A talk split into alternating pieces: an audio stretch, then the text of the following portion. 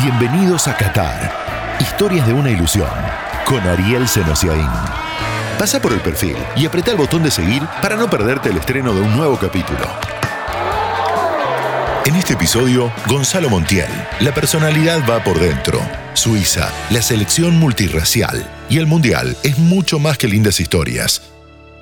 The winner to organize the 2022 FIFA World Cup is Qatar.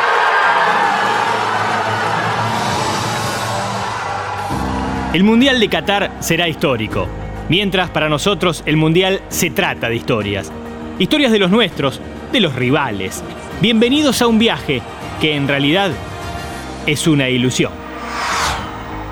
La historia de Gonzalo Montiel la presenta IPF 100 años impulsando lo nuestro. En la Copa América yo estaba en el banco y le dije a Montiel, Monti, el primero que te la tira larga, rompelo todo. Olvídate, me dice. ¿Sabe qué? Era un carnicero. Quizás el Kun Agüero no conocía la rudeza de Gonzalo Montiel. Quizás tampoco imaginaba que ese joven callado, siempre enfocado pero reservado, en la cancha se transforma. Siempre fue así, desde aquella sexta división campeona de River dirigida por Juan José Borrelli. Juanjo, que nos recuerda. Ya de chico era una voz mandante en la defensa, lo que hablaba dentro de la cancha no lo hablaba afuera. Todo lo cohibido que es afuera de la cancha, dentro de la cancha lo, traslada, lo lleva a cabo y no tiene vergüenza. Cuando jugaba de central rompía de atrás y llegaba a situación a veces de gol, por su ímpetu, por su rapidez física y por atrevido. Nacido para trascender y para hacerlo primero en River, el propio Gonzalo le pidió al club un lugar en la pensión. Para entrenarse no quería seguir viajando cinco horas diarias desde y hacia el barrio La Esperanza, en Virrey del Pino, donde hoy un mural con su imagen lo saluda cuando vuelve. Decíamos que Gonzalo Ariel Montiel nació para trascender en River. Literalmente nació. En Historias de una ilusión, Ariel Arnaldo Ortega.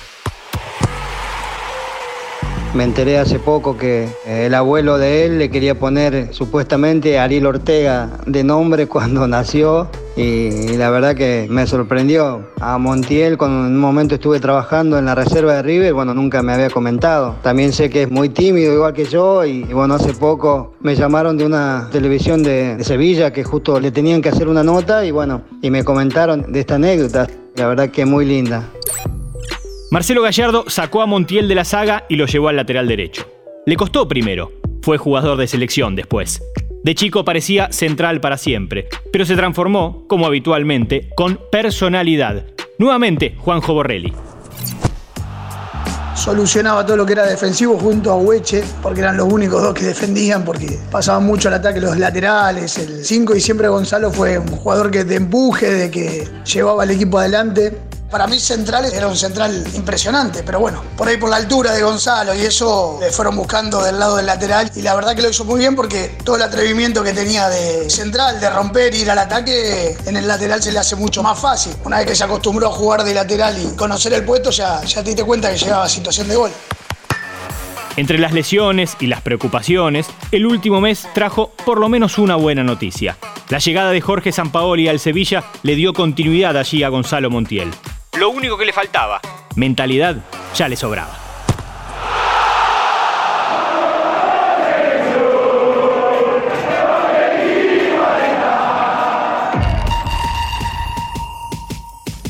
De la selección francesa, campeona en 1998 a la actualidad, sobran los ejemplos de equipos hijos de la inmigración. Hoy, ningún seleccionado se arma tanto así como Suiza. Más de la mitad de los habituales convocados por el técnico Murat Yakin, casualmente hijo de turcos, nacieron en otros países o son descendientes directos de inmigrantes. Matías Delgado la rompió en Suiza. Cuatro veces campeón con Basilea, con el dato repetido de que lo admiraba Roger Federer. Matías nos cuenta. La gente ya lo toma ya algo normal, esta generación han entendido qué es lo que es, es lo que hay, son chicos que lo conocen desde muy pequeños porque se forman en los clubes suizos, luego salen para el extranjero, pero yo creo que lo sienten, que son de ellos, así que no, no hacen ningún problema, sí se lo toman como algo hecho natural. Jugadores nacidos en Camerún, en Kosovo o con padres turcos, bosnios, franceses, de varios países africanos, incluso chilenos o dominicanos. 17 banderas confluyen entre las familias de los jugadores base de la selección y los que tuvieron presencias. Las Naciones Unidas. Unidas para Suiza. Sobrevuela una idea. No es lo mismo ser extranjero con buenas condiciones futbolísticas que ser uno más. Matías Delgado la descarta. No, no tuve ningún compañero que por que sea así, no sé, como yo, argentino o brasilero, así, que tenga la nacionalidad, porque aparte es por sangre. De hecho, nacer en Suiza tampoco es tan fácil que te den la nacionalidad. Tenés que, bueno, aprender los idiomas, ir a la escuela, terminar, creo que es la primaria por lo menos. No es fácil. Matías, figura repetida en aquella liga, hubiese querido ser parte de la selección. Pero en Suiza, reglas son reglas. Jamás me ofrecieron, ni siquiera me ofrecieron la nacionalidad, ni siquiera me ofrecieron nada que tenga que ver con, con la selección suiza. Me hubiese encantado, sinceramente. Necesitas como 10 años más o menos para poder eh, pedir la residencia y después de 5 te dan un permiso C, que ese es el que recién ahí te da la chance de esperar 5 años más para tenerla. Así que yo llegué hasta el C. Cuando me vine a España lo tuve que dejar.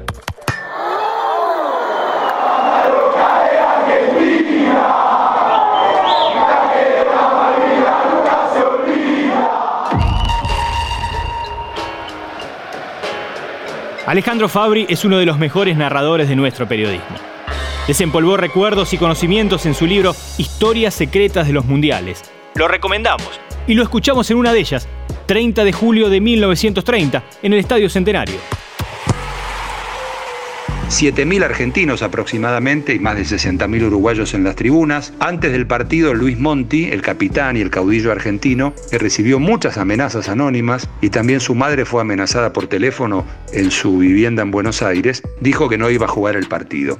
Finalmente Pedro Videgain, presidente de San Lorenzo, lo convenció.